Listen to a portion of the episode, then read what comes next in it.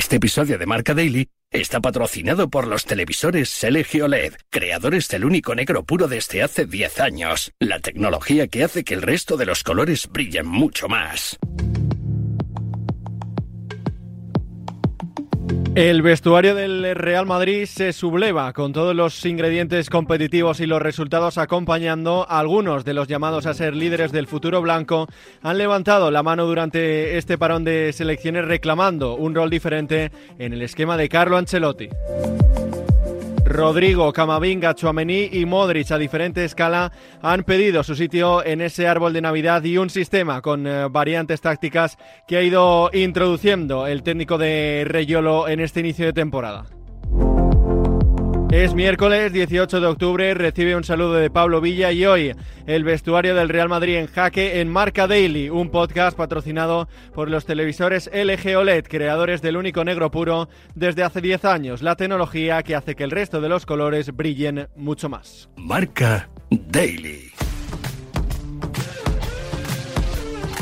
José Félix Díaz, redactor jefe en marca de la sección del Real Madrid, Santi Siguero, una de las voces más autorizadas también en el mundo marca sobre la actualidad blanca, van a analizar caso por caso los jugadores que han elevado la voz en este paro. José Félix, vamos a empezar por eh, Ancelotti. ¿Debe estar preocupado?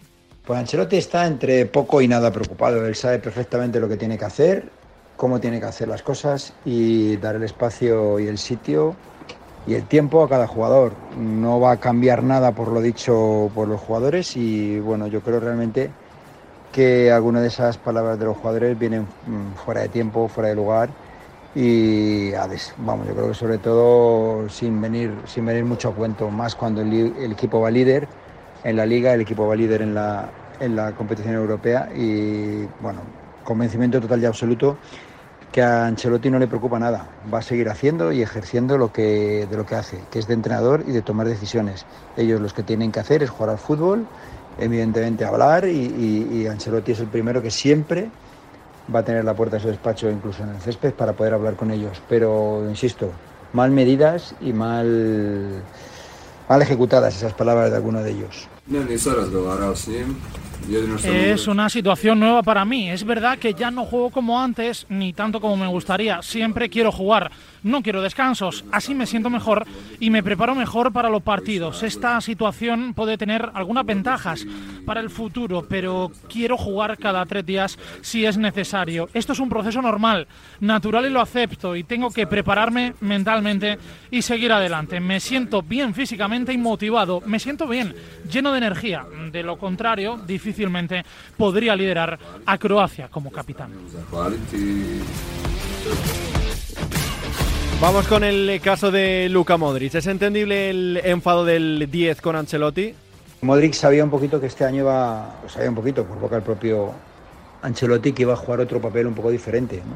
Eh, Ancelotti es feliz de tenerle en el equipo y está convencido Ancelotti de que le va a dar minutos importantes durante toda la temporada. Lo que ocurre es que a lo mejor, evidentemente, tal cual ha reconocido Modric, Modric quiere más y eso es mm, lícito y loable, pero el que toma las decisiones es Ancelotti y como tal las va a seguir adoptando, no por lo que digan los jugadores. Modric eh, ha sido muy importante y estoy convencido que va a jugar un rol de cierta importancia durante toda la temporada, porque es un jugador eh, de lo que no hay en, el mundo del fútbol. Es un jugador de clase, es un jugador capaz de romper partidos, capaz de, dar lo que ha hecho en esta última década, que es triunfos y ayudar a ganar al Real Madrid esos títulos que, que, ha, cosechado en estos últimos años. Ya hay ruido y se habla de una posible salida del croata en enero. ¿Es real la opción? El Real Madrid es una, es una cuestión más que nada del, propio jugador. El Real Madrid está satisfecho con contar a Modric en, la temporada, en la plantilla, perdón. Eh, el club sabe que esta es su última temporada, o por lo menos eso es lo que, lo que viene a, transmitir en sus mensajes. Y yo no creo que ni el jugador ni el club se planteen una salida en enero, pero sí el jugador es el final el que decide dar ese paso. Yo creo que el, que el club no le, va, no le va a poner mayor resistencia, pero yo sinceramente creo que ni el club piensa ni el propio jugador piensa que su salida en el mes de enero sea lo que más beneficia su carrera en el Real Madrid. Yo creo que un jugador como Modric merece un adiós al final de una temporada y después de, de unos resultados en una temporada en la que sería la última en el club blanco.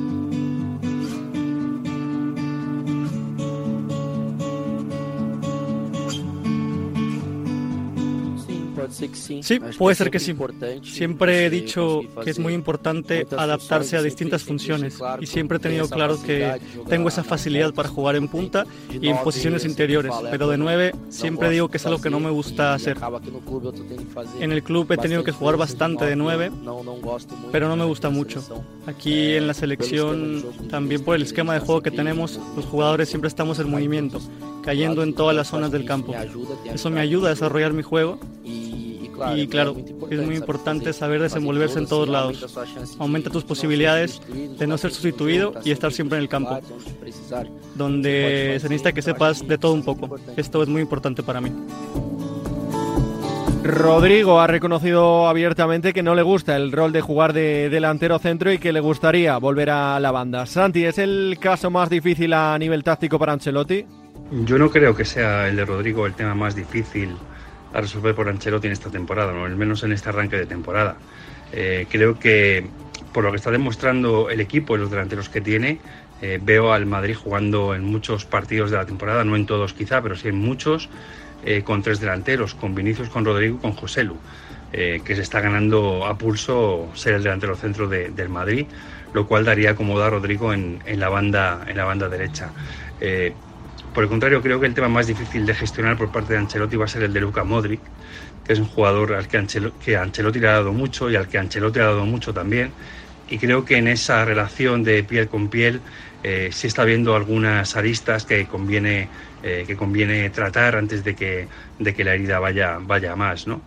Eh, creo que Modric hizo un esfuerzo muy grande al decidir renovar por el Madrid, eh, renunciando al dinero de Arabia y que en ocasiones no está siendo justamente tratado por, por entrenador blanco.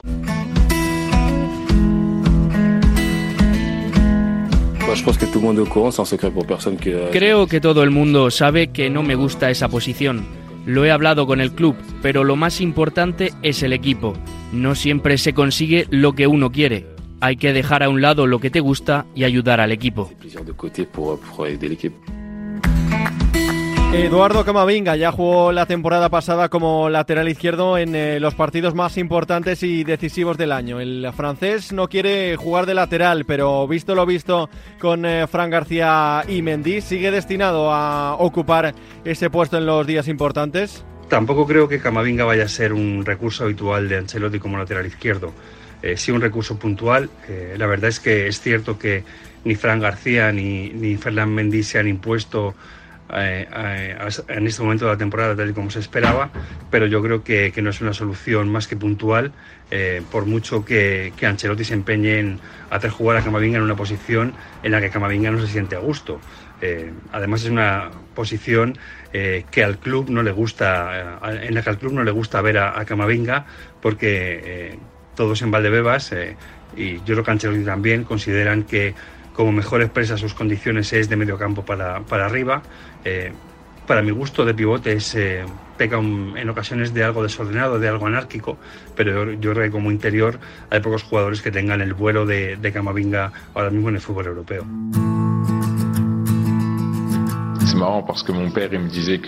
Es curioso porque mi padre me dijo que la mayoría de los jugadores cuando juegan aquí a medida que pasa el tiempo empiezan a jugar más atrás. Cuando le llamé para decirle que soy central se reía, pero no espero que dure. Disfruté jugando en esa posición porque era algo nuevo, así que no voy a decir que no, pero en cualquier caso prefiero jugar en el medio.